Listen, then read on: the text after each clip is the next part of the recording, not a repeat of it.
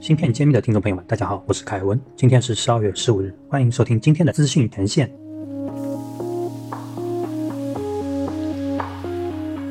十二月十五日消息，由谢志芬博士创办的爱心科技旗下品牌课程“爱心德鲁夫精英班”九期开放招募新成员。据了解，爱心德鲁夫精英班从二零一六年创办以来，坚持小班制、私密深度分享与行业交流学习，已有数百名校友加入爱心 Family，校友遍布半导体产业各个板块。有十余家校友企业即将在科创板登陆，报名详情关注公众号“爱心创新港”。十二月十五日消息。在 OPPO 未来科技大会2021上，OPPO 创始人、首席执行官陈明勇宣布，旗下首个自研芯片马里亚纳新一代芯片发布。据介绍，马里亚纳新一代芯片是 OPPO 自主设计、自主研发的影像专用的 NPU 芯片。十二月十五日消息，华星原创在投资者互动平台表示，华星原创 Micro OLED 拥有极高的分辨率，提高分辨率的特点使其成为目前最契合 AR/VR 设备镜眼显示技术的产品，有望在未来镜眼显示产品中得到最为广泛的应用。十二月十五日消息，三星电子已获得依法半导体代工订单，